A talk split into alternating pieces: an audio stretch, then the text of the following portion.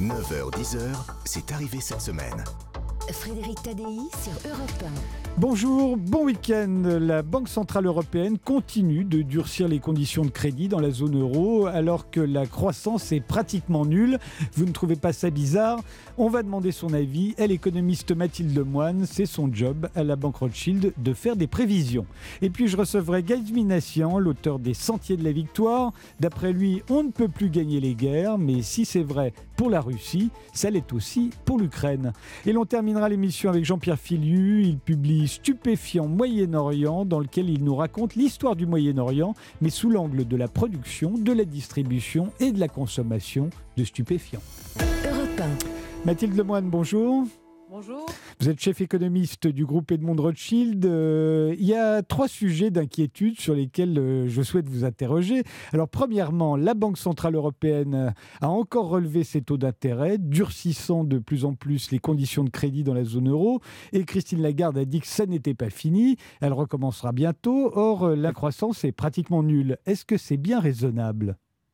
Alors la Banque centrale européenne est complètement coincée euh, parce que euh, les États-Unis, euh, et en particulier la Réserve fédérale, a décidé d'augmenter ses taux d'intérêt parce que eux étaient en surchauffe. Et en fait, en zone euro, nous nous sommes en sous-régime encore, hein, parce que même si l'activité économique a dépassé son niveau d'avant pandémie, en fait, on n'a toujours pas retrouvé le niveau d'activité qu'on aurait dû connaître s'il n'y avait pas eu de pandémie. Donc on est encore en sous-régime. On le voit sur la consommation, on le voit sur l'investissement. Enfin, on voit sur sur sur pas mal de de de, pans de l'économie, l'emploi étant un peu trompeur. Donc euh, la Banque centrale européenne, elle pouvait pas rester à la traîne de la Réserve fédérale, et donc elle a dû augmenter euh, ses taux d'intérêt. Le problème, c'est que autant cette politique de hausse des taux d'intérêt est très adaptée à la situation américaine, autant de mon point de vue, elle n'est pas du tout adaptée à la situation de la zone euro, puisque la zone euro est en sous-régime et que l'inflation résulte désormais principalement de la hausse des prix de l'énergie et de la hausse des prix agricoles. Donc on implique à l'Europe un traitement prévu pour les États-Unis alors que les symptômes de la maladie ne sont pas les mêmes. Exactement, c'est la Banque centrale européenne en fait n'a pas su développer le début d'indépendance euh, qu'elle avait obtenu euh, au moment euh, de la présidence de Mario Draghi et on se retrouve dans une situation où pour défendre l'euro, en tout cas pour éviter qu'il soit trop faible, on doit continuer à augmenter les taux d'intérêt. Alors quand même un bémol parce que je veux pas non plus être être avoir donné l'impression que, que, que je juge les décisions de la Banque centrale européenne, il y a, il y a quand même un bémol, c'est que comme l'inflation est élevée, les taux réels, c'est-à-dire les, taux nominaux de la Banque centrale européenne diminuent de l'inflation, c'est ce, critère-là qu'on regarde hein, quand on investit ou quand on épargne normalement. Euh, ils sont encore relativement faibles. Donc, euh, si vous voulez, le resserrement réel en fait hein, sur l'économie réelle de la politique monétaire, il est plus mesuré que ce que laisse attendre cette hausse des taux de refinancement de la Banque centrale européenne qui les a portés à 3 euh, mais euh, encore une fois, euh, moi, je, ce que je vois, hein, c'est vraiment un resserrement des conditions de, de, crédit. On voit que les taux d'emprunt des ménages en zone euro maintenant sont aux alentours de 3%, d'ailleurs, comme pour les entreprises, alors qu'ils étaient autour d'un pour cent encore il y, a, il y, a, un an et demi. Donc on voit bien que ça commence à pénaliser les, les, crédits et donc tout ce qui est immobilier et construction en zone euro. Deuxième sujet d'inquiétude, euh, le déficit de la balance commerciale de la France sur les biens s'est envolé à un record historique, 164 milliards, on l'a appris cette semaine. Alors on dit que c'est dû au doublement des prix de l'énergie, euh, bah, comme l'inflation, mais euh, faut-il que se contenter de cette explication? Alors, euh, effectivement, euh, la moitié de la dégradation hein, du, déficit commercial résulte des prix de l'énergie, mais il y a l'autre moitié qui résulte euh, du, déficit de la balance des biens. Alors, on a envie de, dire, mais ça fait tellement d'années qu'on parle de ce sujet, et, pourquoi en fait ça continue à se dégrader? Alors, il y a, cet euh, élément très conjoncturel euh, de l'augmentation euh, des prix de l'énergie. On a vu par exemple qu'on était en, excédent vis-à-vis des États-Unis, c'est-à-dire qu'on leur exportait plus qu'on importait, et que depuis qu'on importe plus de gaz, de fait, on est devenu, on, est désormais en déficit vis-à-vis des États-Unis. Donc même même les positions, je dirais, qu'on avait qui qui étaient positives, qui, qui, donnaient de l'espoir, sont en train de se renverser. Donc, on a l'impression que c'est de pire en pire et que, la lente dégradation ne, s'arrêtera jamais. je rappelle peut-être un chiffre qui est symbolique, c'est que la part de marché de la France dans les exportations mondiales n'est plus que de 2,5%. C'est absolument ridicule et elle a été divisée par deux depuis 20 ans au profit notamment de l'Asie. Mais il y a une chose qui est très importante, c'est que euh, on a vu que ce qui faisait en fait le succès euh, de la France, c'était l'excédent automobile. Hein. c'est ce qui évitait justement d'avoir des déficits commerciaux trop dégradés. Mais depuis qu'on a un déficit très important et il est particulièrement important euh, en 2022. Depuis qu'on a un déficit dans l'automobile, en fait, on n'arrive plus à euh, trouver d'autres secteurs qui seraient en expansion et qui compenseraient en fait cette incapacité qu'on a désormais à euh, exporter des automobiles et, et, à faire en sorte que on ait un excédent, c'est-à-dire qu'on exporte plus qu'on importe. Et moi, c'est ça qui me frappe, c'est-à-dire que on pourrait reprendre les commentaires qu'on a fait sur ce sujet depuis depuis plusieurs dizaines d'années. c'est c'est une lente dégradation et on a encore des, secteurs qu'on est en train de sauver comme euh, on sait bien l'aéronautique, euh, euh, un peu l'agriculture qui elle a bénéficié en fait hein, de, la hausse des prix agricoles. Mais on voit bien que le, vrai problème de la France, c'est le même depuis le textile, je dirais, et puis là on le voit sur l'automobile, c'est que quand un secteur est en difficulté, on est incapable à ce stade de développer un autre un autre secteur et donc de pouvoir développer ses exportations. Il y a un autre phénomène peut-être juste qui joue aussi, c'est tout ce qui est, euh, on en a beaucoup beaucoup parlé, tout ce qui est pénurie d'approvisionnement.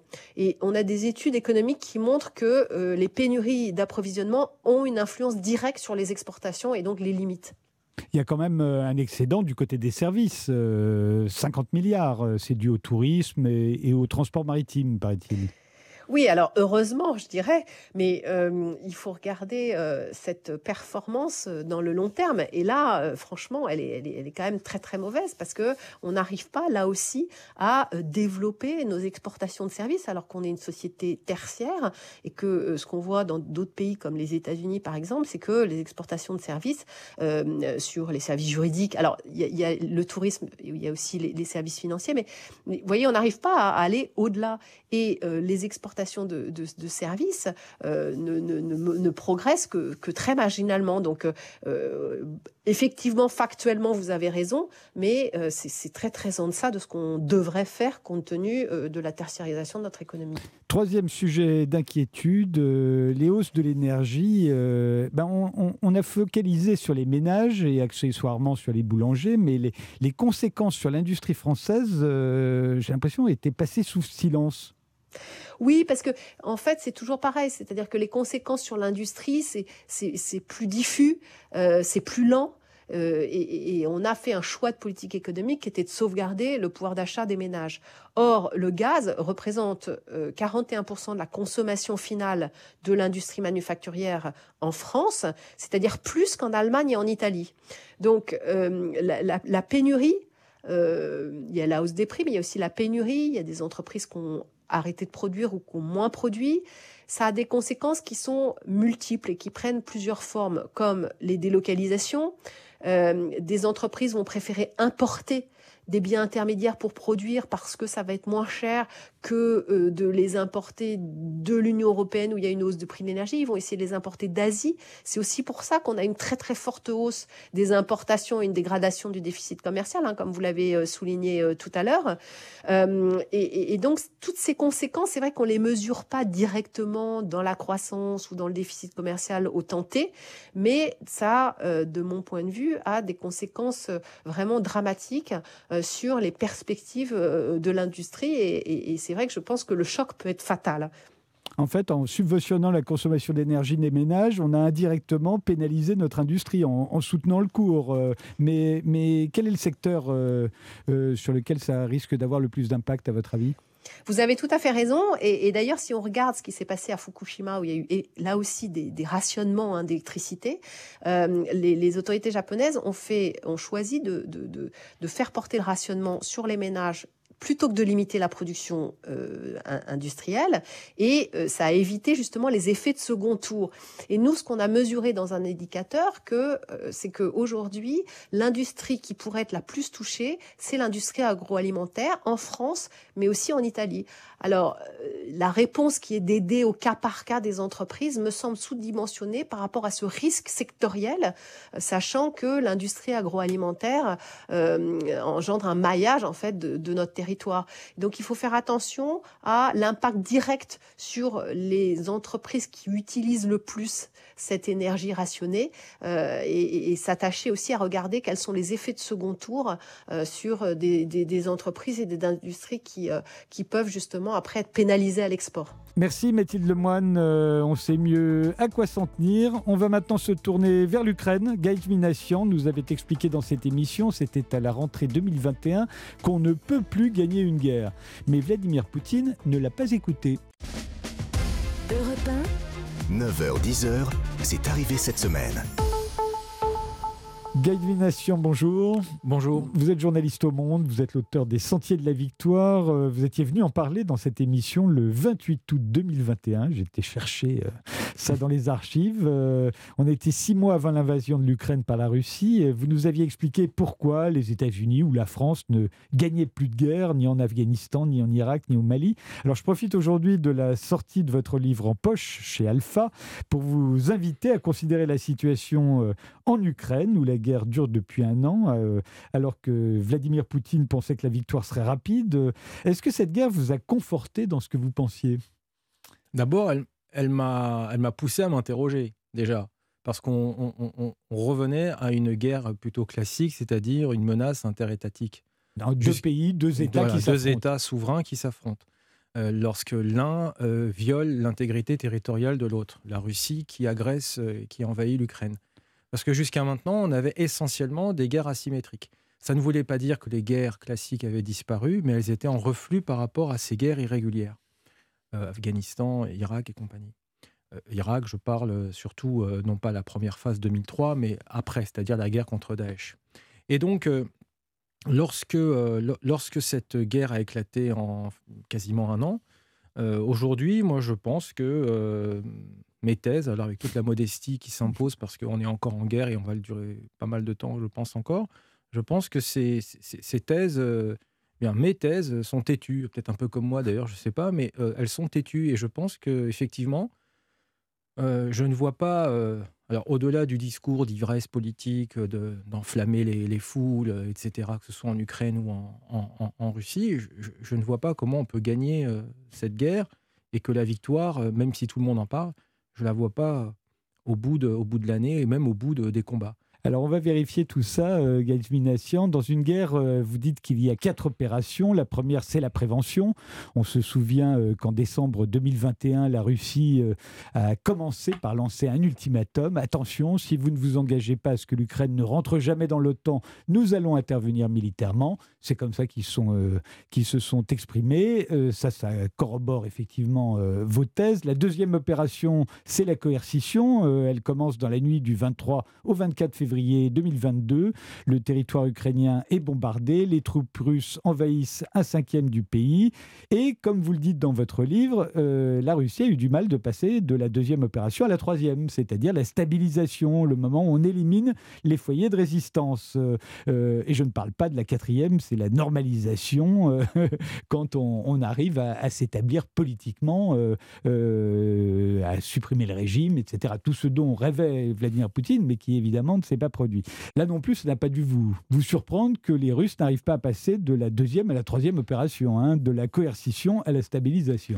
Alors effectivement, alors d'abord, je rectifie une chose, ce n'est pas ma grille de lecture, je, me suis inspiré de ce que les stratèges, les stratégistes euh, nous, nous donnent comme, euh, comme grille pour comprendre ce qu'est une guerre et comment elle se déroule concrètement avec ses différentes phases. Effectivement, on est dans la deuxième phase, la phase de la coercition. Et on y est depuis le 24 février 2022. Et apparemment, on y est pour longtemps. Donc, imaginez que euh, l'un des deux camps parvienne, euh, et si on prend le cas russe, à passer de la deuxième à la troisième, ça voudrait dire que Zelensky, son régime a été renversé, ce qui est loin d'être le cas. Et ça voudrait dire que l'armée euh, ukrainienne est en débâcle total et que l'armée russe arrive à prendre le contrôle de l'Ukraine. À occuper le pays À occuper le pays, à prendre le contrôle de l'Ukraine, enfin bref, à toutes ces, euh, ces, sottises euh, à droite à gauche. Et ça, c'est impossible. Donc on en est très très très loin de la troisième phase. Très loin. On est encore dans le gros œuvre militaire, c'est-à-dire l'artillerie, les blindés, le, maintenant peut-être l'aviation, on va voir, on va voir ce, que ça, ce que ça va donner on est dans les grandes manœuvres. On n'est pas du tout dans les opérations de stabilisation. Rien à voir. Les, Américains en Afghanistan et en Irak ont connu euh, ce que vous appelez, euh, alors c'est peut-être les stratégistes qui l'appellent comme ça, mais je crois que c'est vous, des victoires virtuelles. La France au Mali aussi, hein, on a cru qu'on avait gagné, alors que même militairement, ça n'était pas vrai. On a vu ça récemment avec l'Ukraine, après le succès de la contre-offensive ukrainienne. Le président Zelensky a commencé à parler d'aller libérer la Crimée. On a même organisé un sommet européen à, Kiev récemment pour parler de la reconstruction du pays. Ursula von der Leyen voyait déjà Vladimir Poutine jugé par un tribunal international pour crimes contre l'humanité.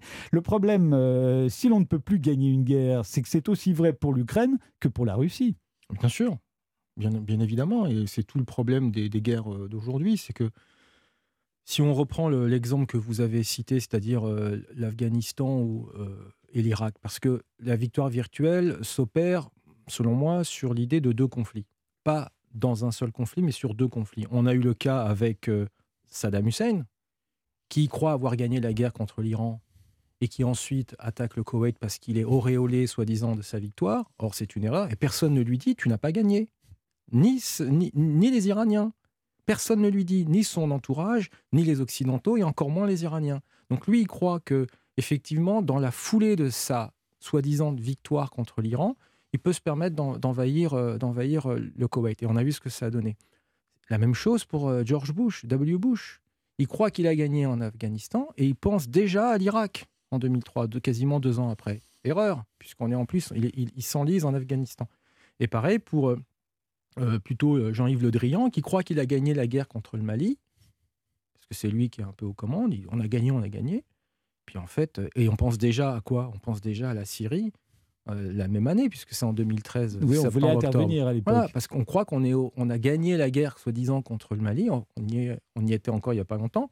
Et donc, forcément, euh, c'est cette victoire virtuelle contre laquelle, je dirais, il, faut se battre en tant qu'opinion publique, en tant que euh, peut-être les leaders politiques s'ils veulent le dire, mais personne ne vient dire au chef des armées, au chef d'un gouvernement, euh, non, ce n'est pas une victoire. C'est pas ça la victoire. c'est typique des politiques. Euh, ça, ils croient qu'une victoire euh, en entraîne forcément une autre, puis une autre. Et, Zelensky, il était dans cette logique-là. Alors peut-être que c'est pour dynamiser la population ukrainienne. Je, pense que le, alors pour le coup, le, cas Zelensky ne se ne se greffe pas sur l'idée de la victoire virtuelle. En revanche, en revanche, lorsque ça marche pour Poutine, Poutine qui croit gagner la guerre contre euh, la Géorgie, puis en 2014 euh, avec la Crimée, en annexant la Crimée, puis la guerre en Syrie qu'il croit avoir gagné. Il se dit, puis la guerre au Karabakh qu'il croit aussi avoir remporté parce qu'il y a eu un jeu bizarre avec la Turquie et l'Azerbaïdjan. Donc auréolé, encore une fois, entre guillemets, par ces différentes victoires, qui sont plus des succès mais pas des victoires, il croit qu'en l'espace de quelques jours, il va pouvoir prendre le contrôle de l'Ukraine et renverser le régime de Zelensky. Et là, c'est une erreur. Et on paye, enfin, lui paye aujourd'hui cette erreur. Maintenant, la, situation est en train de changer sur le terrain, on le voit bien. Donc, euh, c'est très difficile d'y voir clair. Il y a une sorte de, brouillard épais, de la paix et de la guerre, comme dirait l'autre. Mais euh, euh, l'exemple de Zelensky ne colle pas. En revanche, pour Poutine, oui, ça peut coller. On fait une pause, Gates Mination, on se retrouve tout de suite après. 9h, 10h, c'est arrivé cette semaine. Frédéric Tadei. Nous sommes toujours avec Gaël Minassian, qui est journaliste au Monde. C'est l'auteur des Sentiers de la Victoire, euh, un livre qui vient de ressortir euh, en poche, un livre qui nous explique qu'on ne peut plus gagner une guerre, un livre que n'a pas lu euh, visiblement Vladimir Poutine, mais qu'a peut-être lu Emmanuel Macron. pourquoi? Parce que vous insistez dans votre livre sur le fait qu'on n'a pas gagné une guerre tant qu'on n'a pas fait la paix, et ce doit être une paix de réconciliation, non d'humiliation. C'est sans doute ce qui sera le plus difficile. Hein hein, entre l'Ukraine et, la Russie. Or, Emmanuel Macron a été très mal vu quand il a dit, il était le seul, qu'il ne faudrait pas humilier la Russie. C'est pour ça que je dis qu'il avait peut-être lu votre livre. Non, je pense pas. Je pense pas. J'aimerais bien, mais je pense pas. Euh, je pense que la, question de l'humiliation est bien antérieure, à, bien entendu, à mon ouvrage et bien antérieure à toutes ces guerres auxquelles on assiste depuis une vingtaine d'années. Je pense que elle est, la question de l'humiliation, elle est écrite dans la, dans la façon dont vous faites la paix. Soit vous faites une paix à la carthaginoise, on va dire, c'est-à-dire que vous rayez euh, euh, votre ennemi euh, de la surface de la terre, et là, bon, bah, il n'y a plus de paix puisque vous détruisez l'autre. Soit vous, et, je pense que ça, c'est de l'humiliation, et les victimes ou les rescapés de ce peuple vaincu s'en souviennent et gardent en mémoire l'idée d'un jour de se venger. C'est pour ça que la paix d'humiliation est grave. Euh, en revanche, euh, euh, on peut dire que une paix d'humiliation, en tout cas vous la citiez dans votre livre, c'est le traité de Versailles. Exactement. Qui porte en germe la Seconde Guerre mondiale. exactement, c'est une paix de punition. C'est l'autre n'existe pas, on lui impose un format de paix, il a intérêt à signer, sinon c'est pire. Et, ça, on a vu que dans, Versailles, il y avait sûrement déjà le début d'un esprit de revanche de la part des Allemands, quelle que soit en plus la couleur politique des, des Allemands, qu'on soit nazi ou pas nazi. Euh, il y avait même ça chez, les leaders de la République de Weimar, l'idée de dire non, on n'a pas à subir euh, ce diktat de Versailles, etc. Euh, l'autre forme de paix, c'est la paix de réconciliation, c'est la paix d'inclusion, c'est la paix où vous faites de votre ennemi un partenaire demain et après-demain peut-être un allié. Les Ukrainiens aujourd'hui, qui sont d'abord dans une paix de droit, ils veulent qu'on respecte l'intégrité territoriale de leur pays et ils veulent qu'on revienne à ce statu quo de 91. Et de l'autre côté, vous avez les, Russes qui sont dans une de paix de punition. Alors, pour le coup, eux, ils veulent éradiquer, supprimer, l'autre n'existe pas. La preuve, c'est que l'histoire de l'Ukraine n'existe pas, ce peuple ukrainien n'existe pas, euh, il n'y a qu'un seul peuple, c'est le peuple russe, il n'y a qu'une historiographie, c'est la nôtre. Dans ces cas-là, on ne va pas aller très loin au niveau de la paix. Et puis, euh, nous, occidentaux, on essaye de penser à une paix de réconciliation. Attention, on essaye, on en est très très loin. Et je pense que la phrase de, de, du président Emmanuel Macron était excessive. Je veux dire, il aurait très bien pu dire, de toute façon, à un moment donné, il va bien falloir s'asseoir autour d'une table. Il a dit, il va falloir négocier avec la Russie. Mais la, mais la, petite, euh, la petite phrase euh, sur euh, l'humiliation de, la Russie, je pense qu'elle était à la fois, je pense, hein, elle était peut-être maladroite et elle était précoce. Vous imaginez que ça puisse un jour déboucher sur euh, une victoire de l'un ou de l'autre euh Non. Non. Parce qu'on en est à la phase encore de coercition déjà. La victoire, elle doit être militaire d'abord. On en est loin. Un. Ensuite, elle doit être politique. Quels sont les buts politiques? Quels sont les buts de guerre? Des deux parties. Ah, pour l'Ukraine, on le sait, mais c'est pas demain. Il va falloir déjà reconquérir la Crimée. Euh. Euh, donc c'est pas gagné. Et de l'autre côté, pareil. Donc on en est très loin. Donc euh, moi je pense qu'on peut parler davantage de succès, de bonne disposition, mais victoire et c'est un, c'est une notion au départ militaire récupérée par les politiques parce que la guerre aussi a changé de, de nature et de sphère.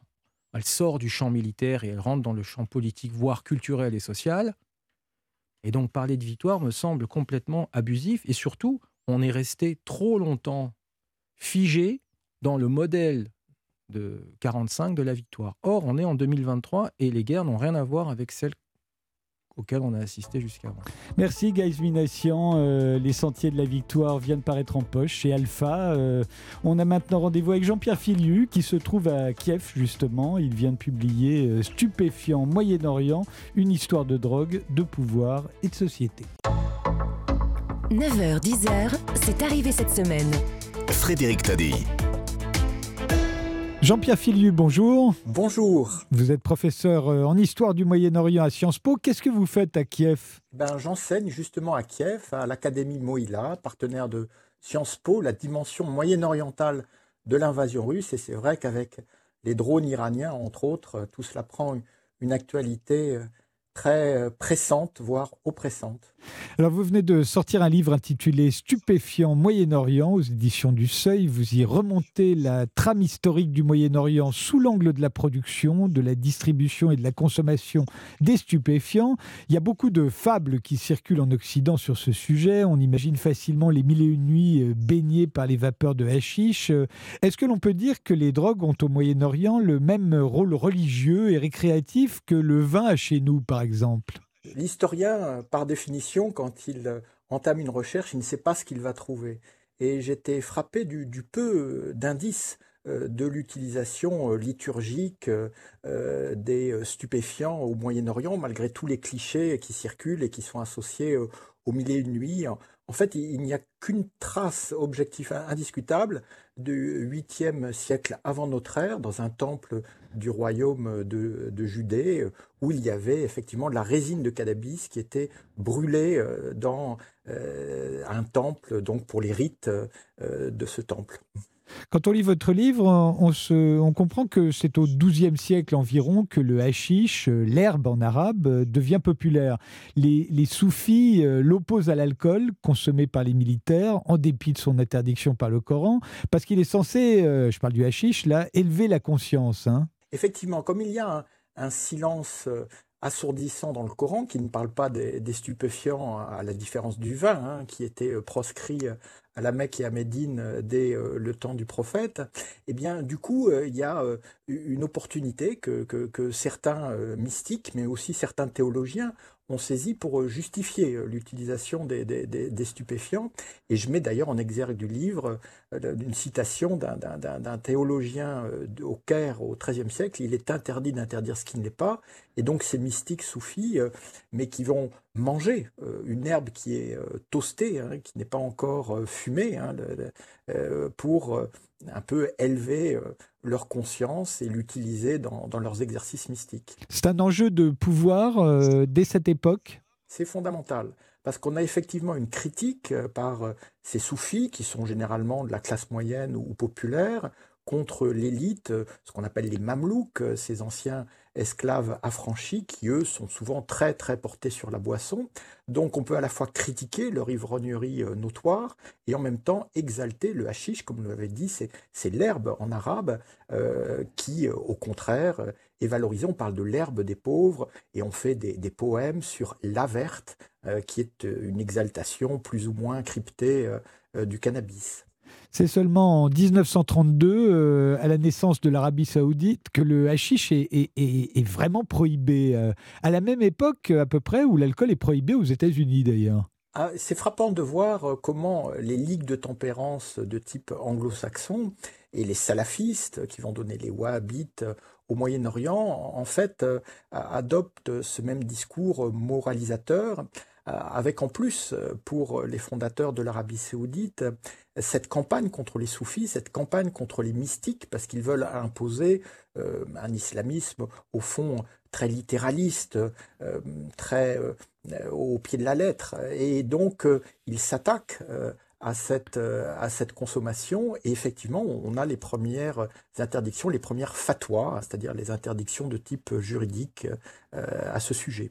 Avant ça, il y avait une relation intime entre l'Égypte et le, et le hashish, euh, comme va s'en apercevoir Bonaparte euh, en arrivant en Égypte d'ailleurs. Hein? Oui, Bonaparte et ses généraux et surtout euh, ses soldats hein, qui, pendant l'expédition d'Égypte de 1798 à 1801, vont largement consommer le hashish local et sans doute en ramener dans leur bagage afin à la fin de l'expédition.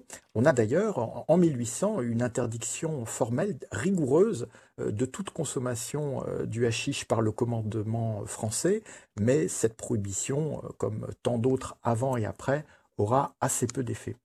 Il y a une relation intime entre le Kat et le Yémen entre la Perse et la culture du pavot qui donne l'opium, entre l'Afghanistan et le pavot qui donne aussi l'héroïne. Oui, alors on a ces, histoires euh, nationales.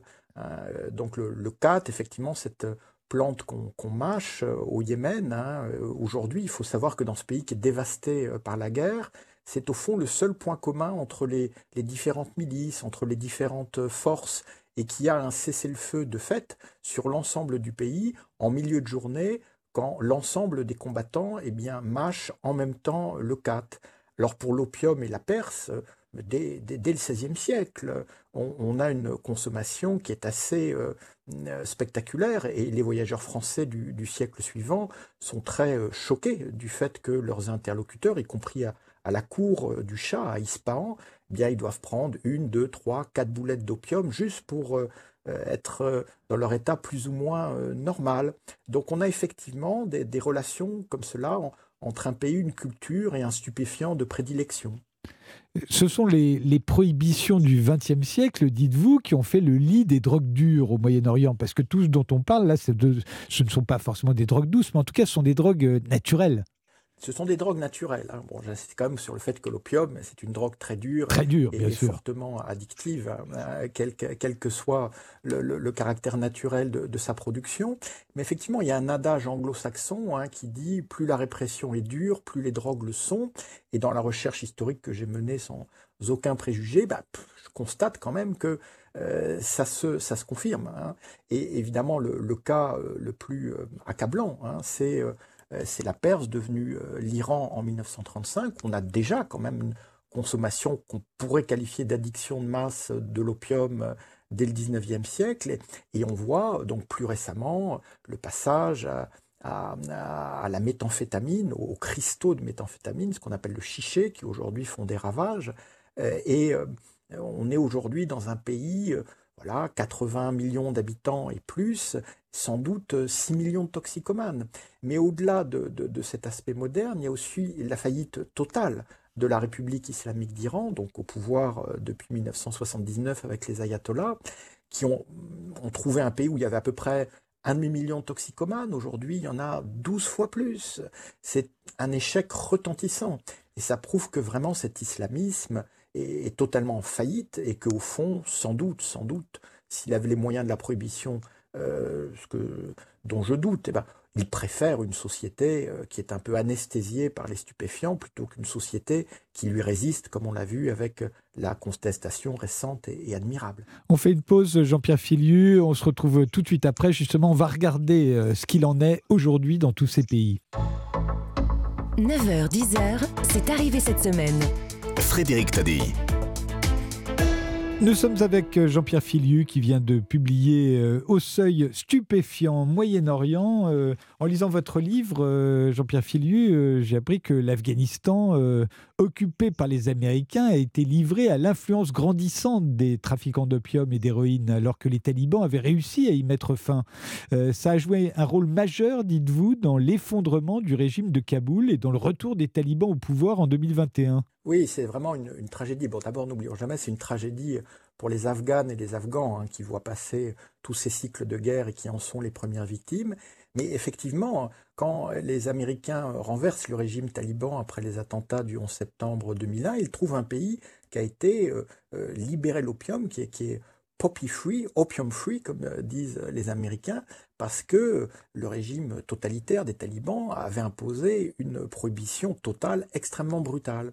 Et en fait, son effondrement s'explique euh, aussi euh, par cette prohibition qui avait retourné contre lui une bonne partie de la paysannerie qui va se rallier aux Américains. Mais ces Américains, pour lutter contre les talibans, vont pactiser avec des seigneurs de la guerre qui sont souvent les barons de la drogue et euh, cela va contribuer en fait à, l'absence de légitimité grandissante euh, du régime ainsi instauré. Et en, 2021, lorsque les talibans entament leur euh, course vers le pouvoir, les seules provinces qui leur résistent sont les provinces largement productrices d'opium, parce que là, on se bat non pas pour l'état de droit, mais pour le pavot, l'opium, l'héroïne et toutes les ressources qui en découlent. Et c'est l'invasion américaine en 2003 euh, qui a transformé, dites-vous, l'Irak, relativement épargné par le trafic de stupéfiants sous Saddam Hussein, en une nouvelle plaque tournante. Oui, alors là encore, hein, ce sont... il est évident que les Américains n'avaient pas cela en tête, mais comme ils avaient d'autres priorités, en Afghanistan comme en Irak, ils ont euh, laissé faire, et puis surtout, il faut voir que l'Irak, sous occupation américaine, euh, a eu des frontières de plus en plus poreuses avec l'Iran, euh, dont on a vu déjà la, toxicomanie galopante, avec le Golfe, où il y a une forte demande de drogue de synthèse. Et donc l'Irak, progressivement, est effectivement devenu cette plaque tournante qui inquiète beaucoup aujourd'hui. Et, alors, pourquoi est-ce que l'Arabie saoudite est un si gros euh, consommateur de drogue de synthèse? C'est le plus gros consommateur de drogue de synthèse de la région. À de très loin, étant entendu, et là aussi, voilà, le, chercheur doit toujours mettre les euh, données sur la table, qu'on n'a aucune statistique fiable sur l'Arabie saoudite. Hein. C'est un véritable trou noir en, matière de prévention euh, de l'addiction et de la toxicomanie, vu qu'officiellement, il n'y a aucun problème. La réalité, c'est qu'on a une classe moyenne, urbaine, de plus en plus nombreuse, euh, de plus en plus euh, soucieuse de se divertir. Alors, si on va vers l'alcool, on risque très très gros. Or, on a le captagon, donc euh, cette amphétamine très addictive, mais il suffit de, la gober, c'est discret, on, a l'illusion d'être très actif, d'être de briller en société. Aujourd'hui, de très loin, l'Arabie saoudite est le plus gros euh, marché euh, de cette drogue. Et d'ailleurs, il faut savoir que le captagon le plus puissant, celui qui littéralement déchire le plus, eh bien, il est appelé par les trafiquants Mohamed Ben Salman, euh, du nom du prince héritier, premier ministre et dirigeant de fait du royaume wahhabite. Et, c'est le régime euh, d'Assad euh, en Syrie qui, a été ruiné par la guerre civile, qui, d'après ce que vous dites, euh, maintenant c'est lié au narcotrafic et en particulier au trafic de Captagon. Oui, c'est vraiment devenu un, narco-régime. Alors c'est Bachar el-Assad et son frère Maher qui dirigent la garde prétorienne du régime, donc qui accordent leur protection dans des zones militaires fermées aux euh, euh, producteurs de Captagon. Euh, il y a donc des ateliers de fabrication avec des chimistes qui sont issus d'une industrie pharmaceutique syrienne qui était d'un bon niveau. Et donc, ce sont ensuite les mêmes militaires du régime syrien qui escortent les convois jusqu'à la frontière, soit vers le Liban, où là, des trafiquants locaux, souvent liés au Hezbollah, euh, prennent le relais, soit vers la Jordanie. Donc il y a des accrochages très fréquents entre les forces jordaniennes et euh, les trafiquants syriens. Mais malgré tout, on a euh, donc cette poussée des exportations du Captagon de la Syrie vers l'Arabie saoudite, qui est un marché non seulement solvable, mais qui apparaît aujourd'hui en tout cas inextinguible. Le Liban, autrefois, était une grosse tournante du trafic de drogue, notamment du trafic d'héroïne. Ça, c'était au temps de la French Connection. Euh, qu'en est-il aujourd'hui? Aujourd'hui, c'est surtout le, Captagon, hein, via la Syrie, euh, et donc via la complicité du, Hezbollah.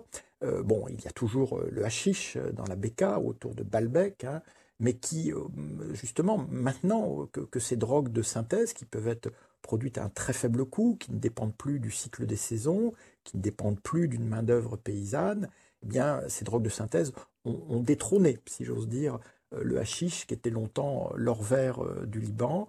Et ce sont ces amphétamines qui aujourd'hui inondent le marché libanais, soit pour être consommées sur place, soit pour être exportées vers la péninsule arabique. Et la Turquie? Alors en Turquie, on a une histoire très longue, là aussi avec le, pavot. Hein. Il faut savoir que une capitale régionale euh, du, centre de la Turquie s'appelle Afyon, c'est-à-dire littéralement opium, du fait euh, euh, de l'opium d'excellente qualité qui continue d'y être produit, parce qu'il faut savoir que la Turquie, comme d'ailleurs la France, est un producteur légal d'opium